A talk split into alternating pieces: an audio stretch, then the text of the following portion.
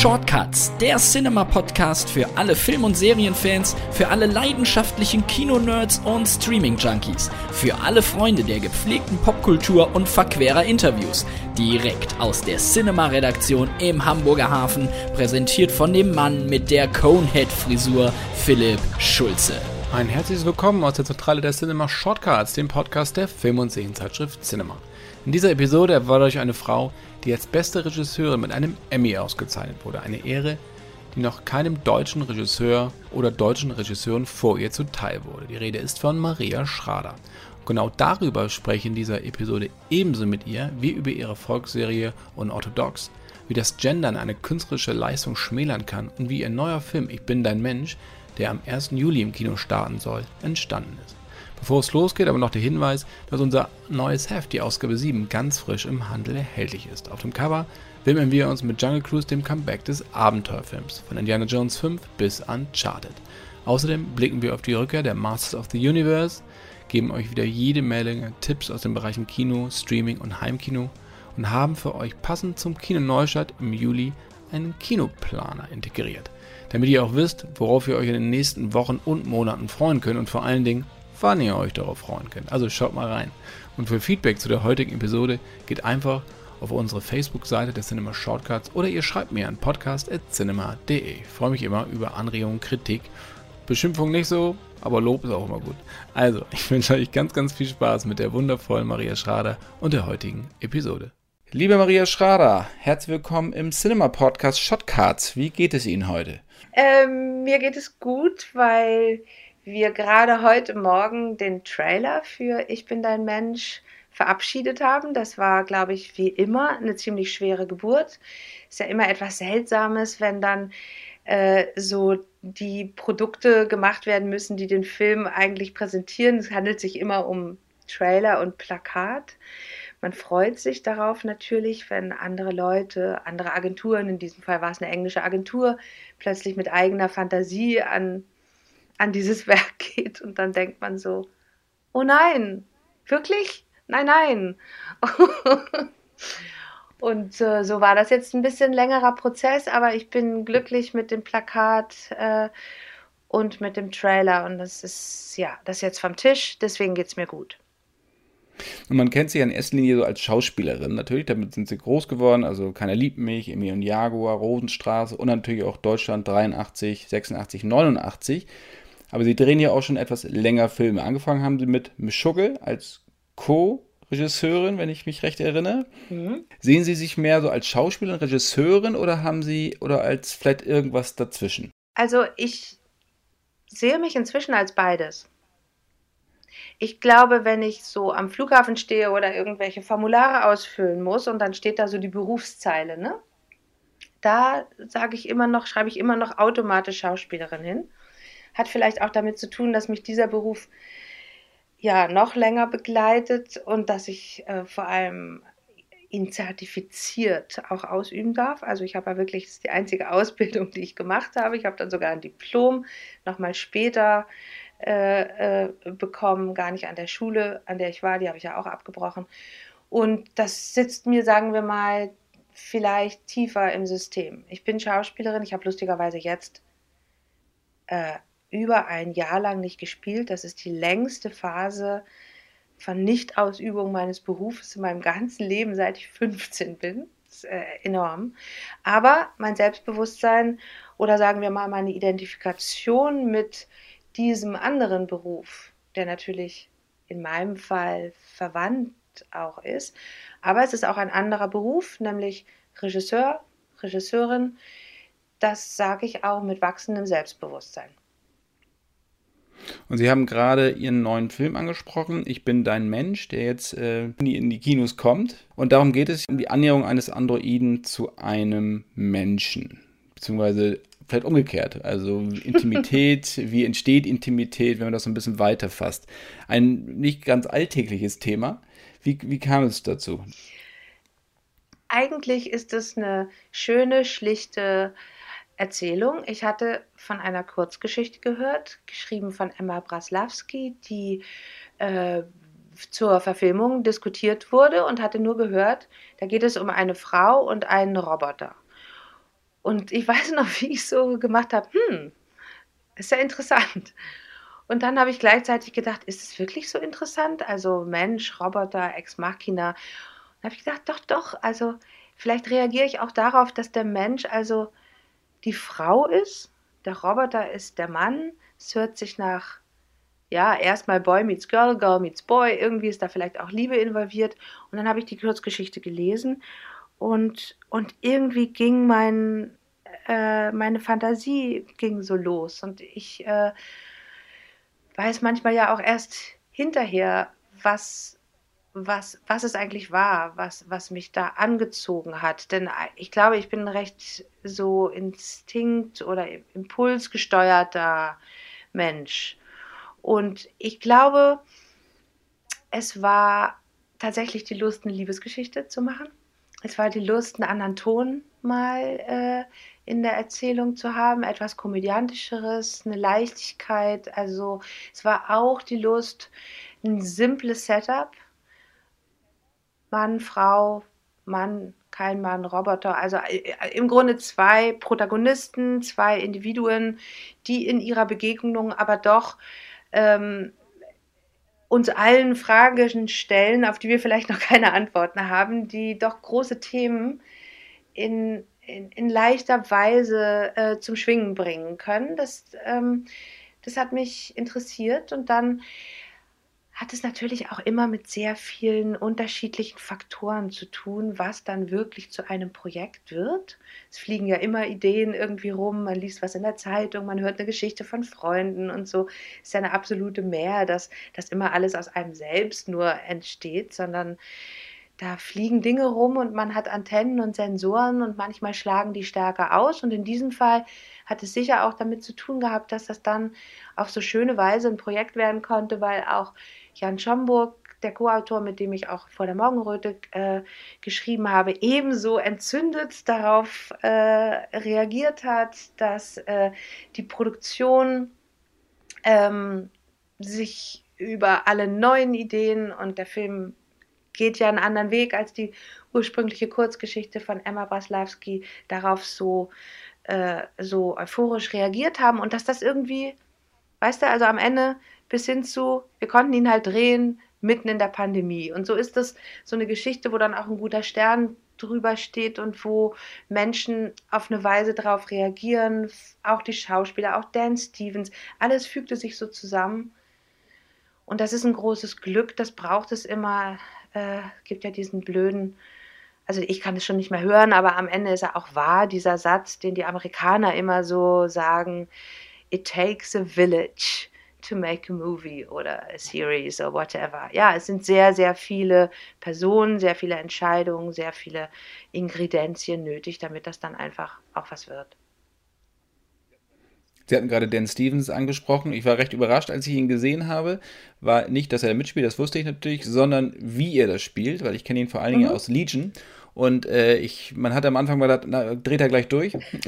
Haben wir diese, diesen, diesen Psychocharakter. Das hat er natürlich überhaupt nicht gebracht, sondern er hat es ja wirklich sehr, sehr charmant und dieses, diesen Androiden zu spielen und diese, diese Unwissenheit, aber gleichzeitig doch allwissend zu sein. Äh, das, das hat mich sehr, sehr überrascht von ihm, weil ich ihn so eigentlich noch nicht kannte. Haben mir sehr gut gefallen. Sie haben gerade gesagt, Sie haben den Film ja im letzten Jahr gedreht. Unter Covid-Auflagen, die sich wahrscheinlich tagtäglich geändert haben, wie man diesen Film dreht. Wenn Sie zurückblicken, was hat Sie da am meisten berührt an den Dreharbeiten?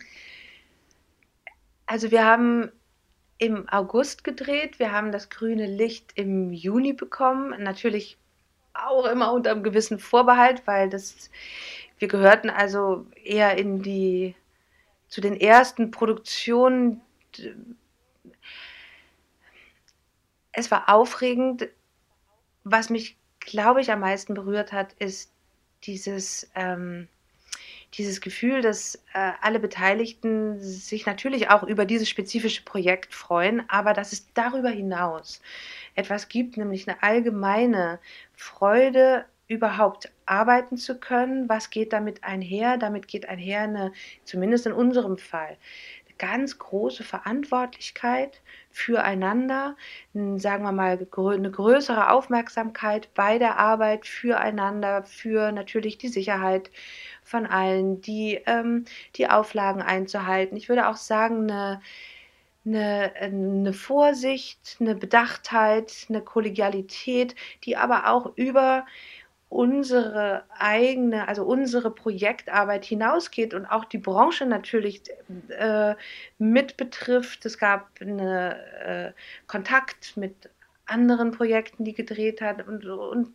überhaupt eine Wahrnahme dafür, in was für einer Situation wir alle stecken, dass auch unser Verhalten äh, Konsequenzen haben kann, nicht nur auf unser Projekt, sondern auf andere Projekte.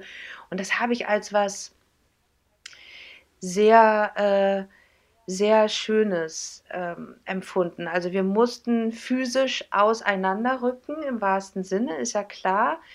Im Geist oder in der Wahrnahme voneinander und von der, sagen wir mal, Bedürfnislage des Films selbst, der, der, der künstlerischen Anforderung auch, aber auch der, die jede einzelne Person und das Miteinander bedarf, war es eigentlich ein Zusammenrücken.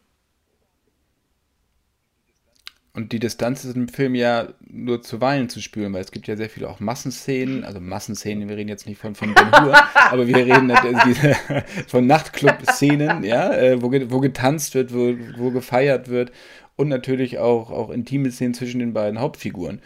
Das äh, stelle ich mir gerade dann, wenn man diese Ungewissenheit hat, heute wissen wir mehr als noch vor einem Dreivierteljahr, ähm, als eine extreme Herausforderung vor. absolut, absolut, da haben Sie total recht. Duzen wir uns eigentlich oder siezen wir? Sehr gerne, dann machen wir das jetzt. Sorry. Gut.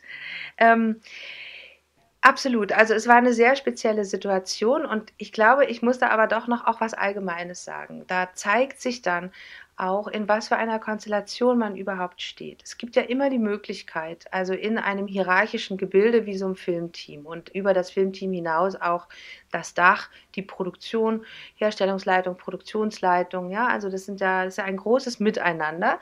Am Ende ist es natürlich auch eine Hierarchie und die Frage ist immer, wie spielt man die?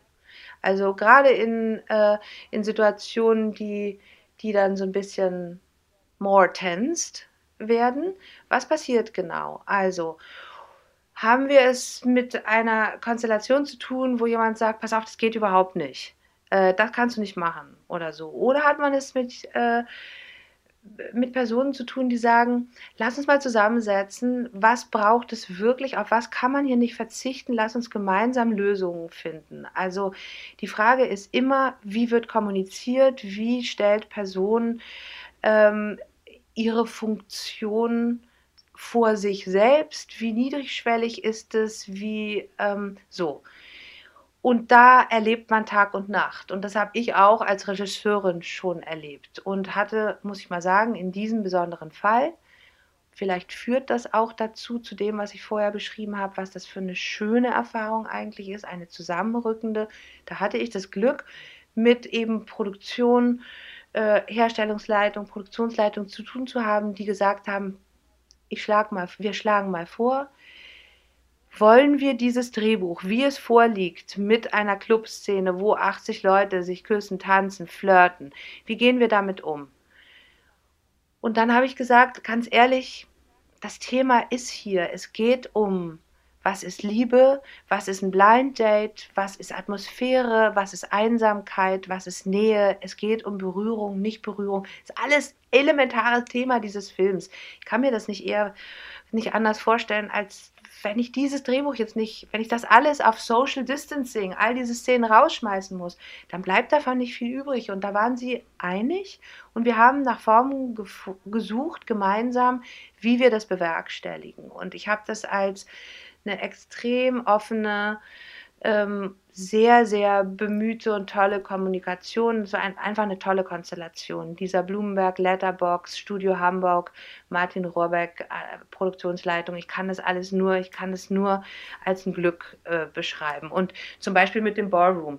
Kann ich ja mal jetzt im Einzelnen sagen, haben mich auch viele Leute dann gefragt. Das war natürlich, ja, 70, 80 Leute, eine Band. Äh, es wird geküsst, es wird äh, getanzt wie geht das? Luft, äh, kein Fenster, fensterleerer, äh, fensterloser Raum in, ähm, in dem Ballroom äh, auf der Chausseestraße.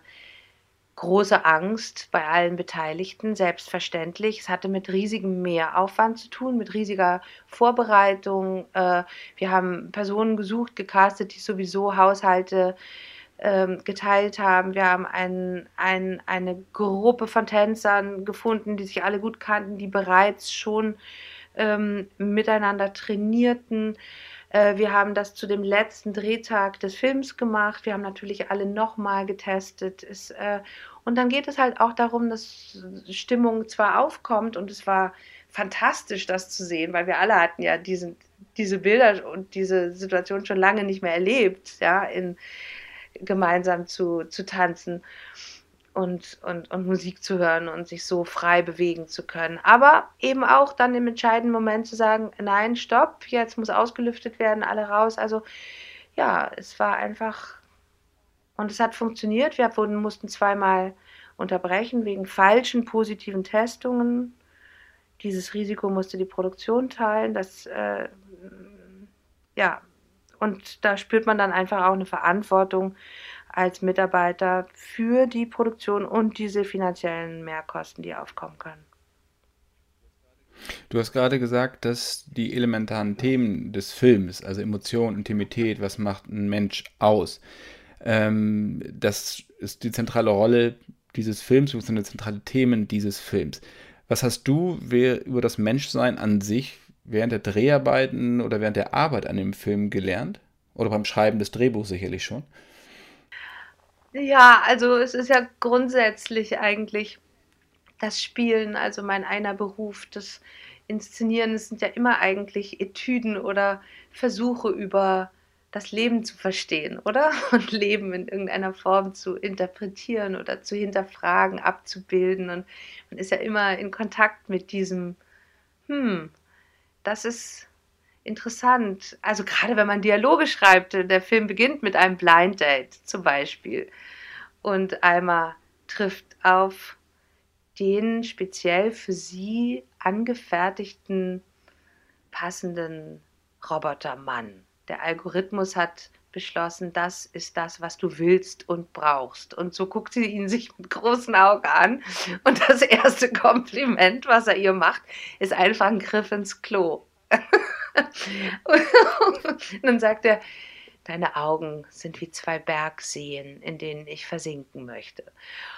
Und, äh, und das macht natürlich wahnsinnig Spaß, äh, sich so zu überlegen, okay, also was ist der, das der blödeste Satz, den du sagen kannst bei so einem ersten Treffen? Den man selber mal gehört hat. Selber, oder was kommt so aus der Mottenkiste der Klischee-Komplimente? Ja, weil die Idee ist natürlich auch, Tom ist erstmal gefüttert mit so Allgemeinplätzen. Der Algorithmus ist noch nicht auf der echten Höhe, auf die er kommen kann, sondern er kommt frisch aus der Fabrik und ja, tritt in ein Fettnäpfchen nach dem anderen und entwickelt sich dann aber über den Film und versteht, was Sprache für Alma ist, was irgendwie No-Go ist. Und das sind alles, äh, ist ein einziges Spielfeld von äh, sich mit dem Menschsein auseinandersetzen. Und einer meiner Lieblingssätze zum Beispiel von Tom ist, ich kann wütend werden, wenn es adäquat erscheint, oder Wut darstellen. Ich habe immer noch nicht, ich weiß immer noch nicht, was der Unterschied ist, sagt er.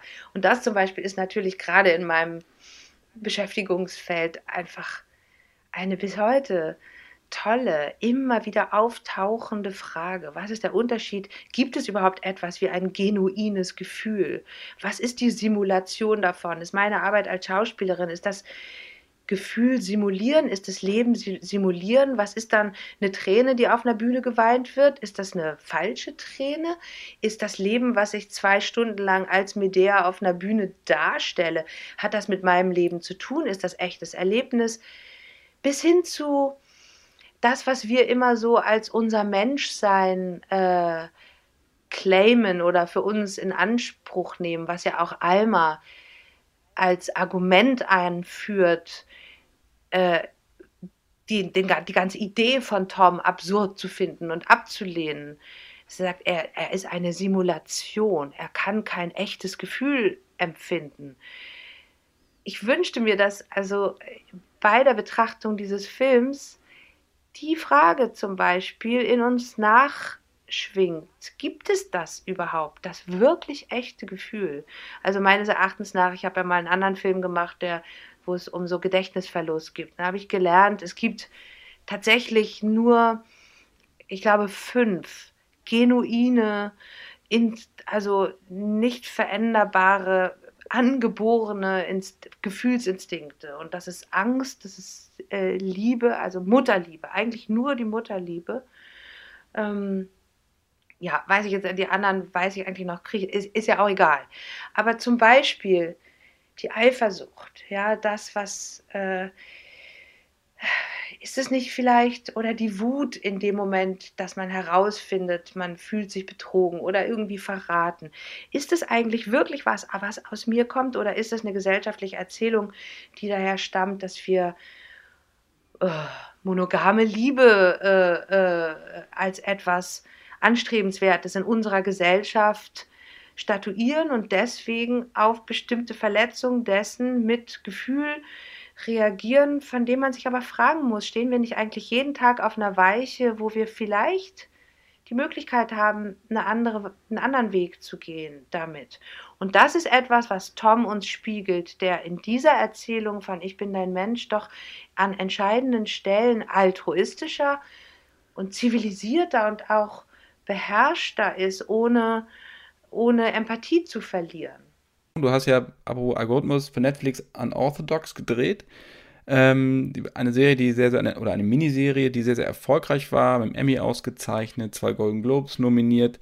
Ähm, wie hast du diesen, diesen Zuspruch und die Euphorie um diese, um diese Geschichte und um, um deine Serie wahrgenommen? Als etwas recht Überwältigendes, ehrlich gesagt. Mhm. Ich, also, ich komme ja wirklich woanders her. Also das, was ich bisher als Regisseurin oder auch als Schauspielerin, sagen wir mal, das war jetzt als Schauspielerin mit der Serie von Deutschland, da war ich auch schon mal überwältigt, wie viele Leute das gesehen haben, wie oft ich auch im Ausland erkannt wurde. Aber ähm, ich komme aus dem Arthouse-Bereich, da, da sind erstmal überhaupt eine Zuschauergruppe, die man erreicht, auch mit Vor der Morgenröte und er ist ja auch in 20 Länder verkauft und das war ja schon alles phänomenal, ja. Ich bin mit dem Film gereist und ich habe ihn vor Publikum vorgestellt und so. Und dennoch ist es sowohl im Theater wo ich arbeite, wie in dem Arthouse-Bereich Film, eigentlich oft so, dass auch wenn man sogar in andere Länder fährt, ein Publikum vorfindet und man guckt so sich die einzelnen Menschen dann in den Seelen an und man denkt, irgendwie sind wir doch eine verwandte Bevölkerungsgruppe oder so. Also man trifft auf Leute, die sich eben schon eine Kinokarte gekauft haben, um diesen Film zu sehen, weil sie vielleicht von Josef Hader oder von mir oder von Stefan Zweig, irgendwas ist ja Interessentriggering, sonst würden sie ja nicht kommen. Ja, und man, es gibt eine Verbindung ohnehin mit Netflix. In diesem Fall von unorthodox, wo man auch sagen muss, okay, wir sind am Anfang des Lockdowns gestartet und wir hatten gedacht, okay, wir gehen einfach unter, äh, so, wir konnten auf kein Festival, war das überwältigend. Es war überwältigend, wie viele Menschen das in wie kurzer Zeit gesehen haben. Und es war für mich das Überwältigendste eben zu erleben, dass man raus aus diesem manchmal ja auch fast inzestuösem Raum von Arthouse-Publikum, Theatergängern hinausreicht in ganz andere Teile der Welt. Wir waren in den Top Tens in Saudi-Arabien, in den Vereinigten Arabischen Emiraten.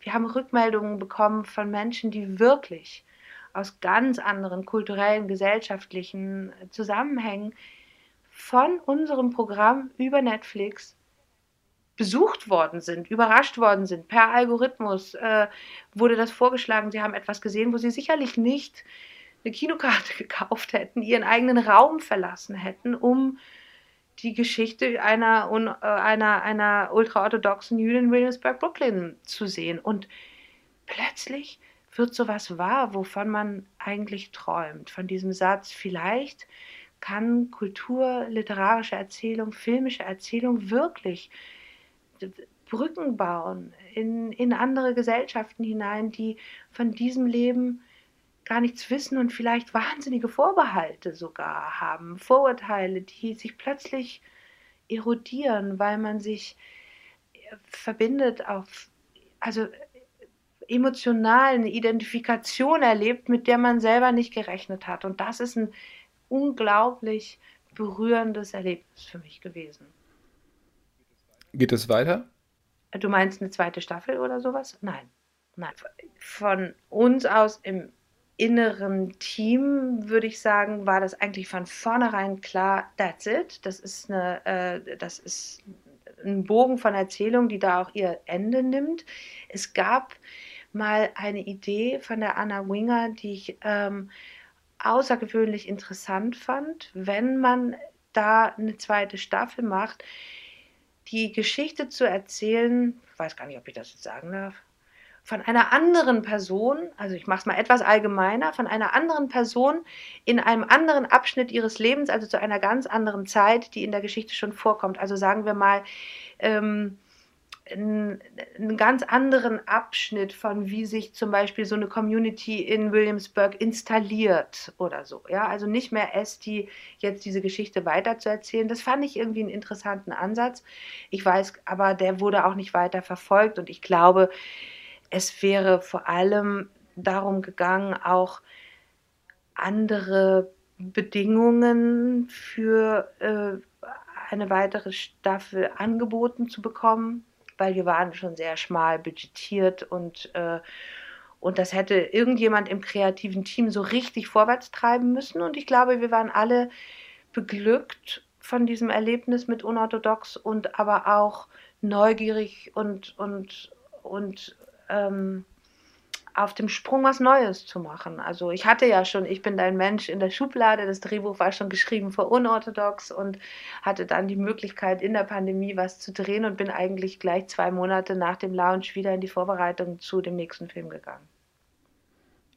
Und man soll noch ganz kurz sagen, dass du die erste deutsche Regisseurin bist, die überhaupt einen Emmy bekommen hat. Das äh, möchte ich an dieser Stelle auch nicht unerwähnt lassen. Das ist lieb von dir. Aber ich mache mir gerade so ein bisschen äh, es ist lustig, weil jetzt wird halt immer gesagt, du bist die erste deutsche Regisseurin, die einen Emmy bekommt. Das heißt ja, das finde ich auch, ich frage mich immer, wie ist es eigentlich mit dem Gendern? Ne? Ich nenne mich ja auch ganz gerne Regisseur. Und, äh, und ich finde es aber auch, ich finde es irgendwie manchmal gut, wenn Frauen über sich sagen, ich bin Regisseur, weil es ist einfach eine Position. Also sozusagen wie in England The Baker, The Director. In, in Amerika zum Beispiel gibt es gar nicht mehr den Terminus Actress, ja, sondern alle weiblichen SchauspielerInnen nennen sich an Actor. Und wenn man jetzt aber so sagt, du bist die erste Regisseurin, deutsche Regisseurin, die den Emmy äh, gewinnt, lässt, impliziert ja eigentlich fast in unserem bisherigen Sprachgebrauch, dass es halt schon deutsche Regisseure gegeben hat, die den Emmy gewonnen haben. Also ist aber nicht der Fall. Sondern ich bin einfach die erste deutsche Regieperson, die je diesen Regie-Emmy gewonnen hat. Das ist doch lustig, oder? Also wie, wie die, dieses ähm, richtige Gendern dann auch äh, so, was es dann auch so macht. ja, was, wie es abstuft eigentlich. Hm.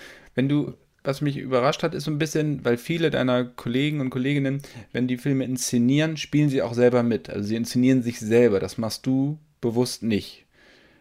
Ähm, warum? Gibt es da einen speziellen Grund für? Willst du dich auf eine Sache konzentrieren oder? Ist auch was, womit ich mich beschäftige und ich gebe dir recht und nicht recht, weil wenn man mal jetzt so die Verwandte oder die Verwandtschaftsgruppe ähm, anguckt, also SchauspielerInnen, die auch äh, RegisseurInnen werden, fällt mir eigentlich nur Caroline Herfurth ein, die ähm, unter den weiblichen KollegInnen das tut. Es fällt mir kein Schauspieler ein, der einen Film gemacht hat, in dem er nicht selber mitspielt. Also Schweiger, Schweighöfer, Bjarne Mädel, ähm, Florian Fitz, Daniel Brühl jetzt auch, ähm, Moritz Bleibtreu. Also alle regieführenden männlichen Schauspielerkollegen sind die Hauptrollen ihrer eigenen Filme. Wenn ich jetzt Ina Weiße äh, denke, Nicolette Krebitz, Maria Schrader, ähm, die alle tauchen nicht auf in ihren Filmen. Caroline Herfurth taucht auf, ist aber gleichzeitig, glaube ich, auch eine nicht mitschreibende äh, Regisseurin. Ich weiß nicht, ob das, ich mache mir selber Gedanken darum. Ich mache mir Gedanken darum, woher kommt das? Was ist das für eine, was ist das für eine geschlechtsspezifisch, was ist das für ein offenkundig geschlecht, geschlechtsspezifisches Phänomen? Und aber auch bei dir, bei dir selber, also magst du dich selber dann nicht in mhm. Szene setzen? Also möchtest du dich lieber darauf konzentrieren, andere Leute deine Figuren spielen zu lassen, die du selber ja geschrieben hast? Ja, das sind ähm, wirklich Fragen, die ich mich, die ich mir auch stelle, weil beispielsweise Liebesleben damals ist ja überhaupt als Projekt entstanden, weil es mir als Schauspielerin angeboten worden ist und ich habe aus eigentlich Interesse und weil ich so unglaublich ähm, von dieser Geschichte in mich, also weil diese Geschichte mir so viel bedeutete, habe ich selber angefangen, das Drehbuch zu schreiben. Aber immer im Hinblick darauf, dass ich es irgendwann spielen werde und dass ich eine, ähm, eine Regie dafür anfragen werde mit Zuruya Shalev zusammen und mit X-Filmen zusammen. Und, äh, und es hat mir auch tatsächlich Schmerzen bereitet, das abzugeben. Also es hat mich, es hat mich extrem gereizt und ich war dann irgendwann auch an einem Punkt, wo ich dachte, wenn ich je diesen Schritt gehe und alleine einen Spielfilm inszeniere, nachdem ich das eben vorher auch mit Dani Levi so für Film für Film bin ich da immer mehr so reingewachsen und habe immer mehr gelernt, dann muss es hier sein, weil ich habe ja das Drehbuch schon geschrieben. Und gleichzeitig hab, hat es wirklich lange gedauert, bis ich diese Entscheidung getroffen habe, weil ich Abschied nehmen musste von der Möglichkeit, die Yara zu spielen, obwohl ich sie äh, ich weiß nicht, wie viel zigmal auf deutschen Bühnen gelesen hatte. Und es ist ja ein großer, atemloser Monolog. Es war irgendwie Schmerz auch. Und, äh, und ich bin dann ähm, eigentlich auch immer mal wieder mit dieser Frage konfrontiert worden. Zum Beispiel habe ich Barbara Sukowa unbedingt haben wollen für die, ähm, die Frau von Zweig. Und irgendwann wackelte das ein bisschen, weil wir das nicht in New York gedreht haben. Und hat Stefan Arndt gesagt, naja, also wir haben ja ein Backup. Wenn sie das nicht macht, dann machst du das. Und da habe ich plötzlich totale Panik gekriegt. Und zwar nicht, weil ich nicht geglaubt habe, diese Rolle spielen zu können. Nicht, weil ich geglaubt habe, also ich habe auch die Hybris, ganz ehrlich. Ich habe die gleiche Hybris und würde sagen, ich kann das. Ich kann mich selbst als Schauspielerin beurteilen, wenn ich Regie führe, weil ich auch mit Dani Levi, ich habe gelernt zu schneiden, ich habe immer die Filme, wo ich mitgespielt habe, auch im Schnitt betreut. Ich bin sehr geübt, mich selbst äh, in einer Distanz, ich bin, glaube ich, sogar viel kritischer mir selber gegenüber als anderen gegenüber. Ich würde sagen, ich kann das. Was hat mich also in Panik versetzt? Das musste ich mich auch fragen. Und ich glaube, mich hat in Panik versetzt dieser für mich undenkbare Vorgang in dem Moment, ähm, wo, also in dem Moment von vor der Morgenröte. Vielleicht würde ich das heute auch schon anders sehen, ja, dass ich in einer Szene bin und Josef Hader gegenüberstehe und mit dem also diese intime Sequenz, diese New York Sequenz in vor der Morgenröte spiele als seine Ex-Frau. Das ist ja auch der emotionalste Teil, würde ich sagen, und persönlichste Teil, die Dialoge, da geht es um Beziehung. Und dann einem Kollegen wie Josef Hader in der Szene gegenüberzustehen, dann sagt vielleicht auch nicht ich, sondern jemand draußen, Assistent, Cut. Und dann trete ich aus mir als Schauspielerin heraus und gebe Anweisungen, wo man doch, wo es doch so sehr darum geht, auf Augenhöhe in einer Szene was passieren zu lassen, wo ich dann aber diejenige bin, die das navigiert. Das erschien mir ein unpackbarer Vorgang. Inzwischen glaube ich das nicht mehr so sehr, weil ich habe auch lustigerweise mit Josef dann darüber geredet, der ja unmittelbar danach seinen auch seinen ersten eigenen Film mit sich selbst in der Hauptrolle, übrigens ja noch einer in der Reihe, die Weiße Maus gemacht hat. Ähm, und dann haben wir darüber gesprochen und, und, äh, und inzwischen kann ich mir durchaus vorstellen, dass ich natürlich über die Dinge, die ich inzwischen gemacht habe, ein viel größeres Vertrauen auch zukünftig für Schauspieler ähm, aus, also vielleicht generieren kann, weil sie meine Arbeiten gesehen haben, weil sie nicht misstrauisch sind. Ah, oh, jetzt so eine Schauspielerin, die glaubt, Regie führen zu müssen. Mit dem ist man ja die ganze Zeit konfrontiert. Und ich kann mir auch inzwischen vorstellen, etwas zu installieren, was dann vielleicht auch am Setten eher ein Dialog ist, ja, wo man auch sowas äh, channelt schon vorher in der Vorbereitung und sagt, wie würde das denn sein, wenn wir zusammen spielen und dann am Set uns vielleicht gegenseitig auch was sagen. All das kann ich mir vorstellen. Insofern, nein, es ist für mich nicht undenkbar. Entschuldige, jetzt monologisiere ich. Ich weiß, ich rede zu lang. Darf ich noch einen kleinen Absatz dazu sagen? Oder zwei. Ich bin dann auch jemand, der im Zuschauerraum sitzt oder vor der Glotze oder vom Laptop zu Hause. Und ich bin jemand, der Filme anders anguckt. Wenn ich weiß, okay, das hat Till Schweiger jetzt auch inszeniert. Also er inszeniert sich jetzt selbst im Tanktop äh, vorm Spiegel oder nackt aus der Dusche kommt. Und das meine ich gar nicht despektierlich. Das meine ich jetzt auch bei Sarah Polly oder aber das meine ich, ich sehe andere Filme, ich sehe Filme anders, wenn ich weiß, dass die Person vor der Kamera, die ich in einer Figur als Character begleite durch, durch eine Erzählung, wenn ich weiß, die hat den Schnitt verantwortet, die hat das Buch mitgeschrieben und sie ist auch die Regisseurin am Set gewesen. Ähm, ich weiß nicht, ob das eine Deformation professionell ist. Für mich macht es das manchmal als Zuschauerin macht es schwer, in Filme einzusteigen, weil ich äh, ja, weil mir das fast im Weg steht, weil ich äh, so. Und dann. Und weil es natürlich auch etwas aussagt mhm. über den über den, den Menschen, der diesen Film dreht, der sich selber Ganz genau. inszeniert. Du bist mit vielen beschäftigt. Das ist genau, eine Reflexion genau. Das ist dann. natürlich auch wahnsinnig interessant. Ja, ich, ich, sehe das ja auch wahnsinnig gerne. Ich sehe wahnsinnig gerne Filme von Menschen, die das selber, die vor und hinter der Kamera. Ich lerne ja auch dabei. Ich will das gar nicht in so eine Bewertungsschiene äh, drücken. Ich sage ja, ich erkläre nur den Vorgang, der bei mir halt passiert, wenn ich das angucke. Und ich gucke ja oft Filme auch aus professionellem Interesse und nicht aus reinem Entertainment. Also, das ist eine offene Frage.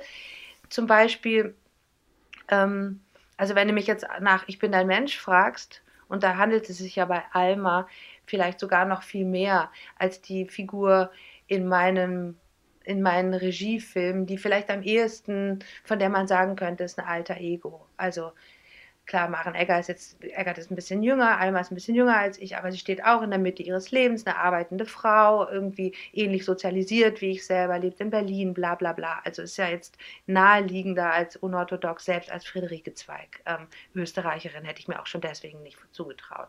Barbara Suko war viel besser mit dem Dialekt. Aber ähm, ja, ich glaube, ich habe begonnen, Drehbücher zu schreiben mit Dani um Filme zu machen, wo ich selber vor der Kamera stehen kann, weil ich da spielen wollte.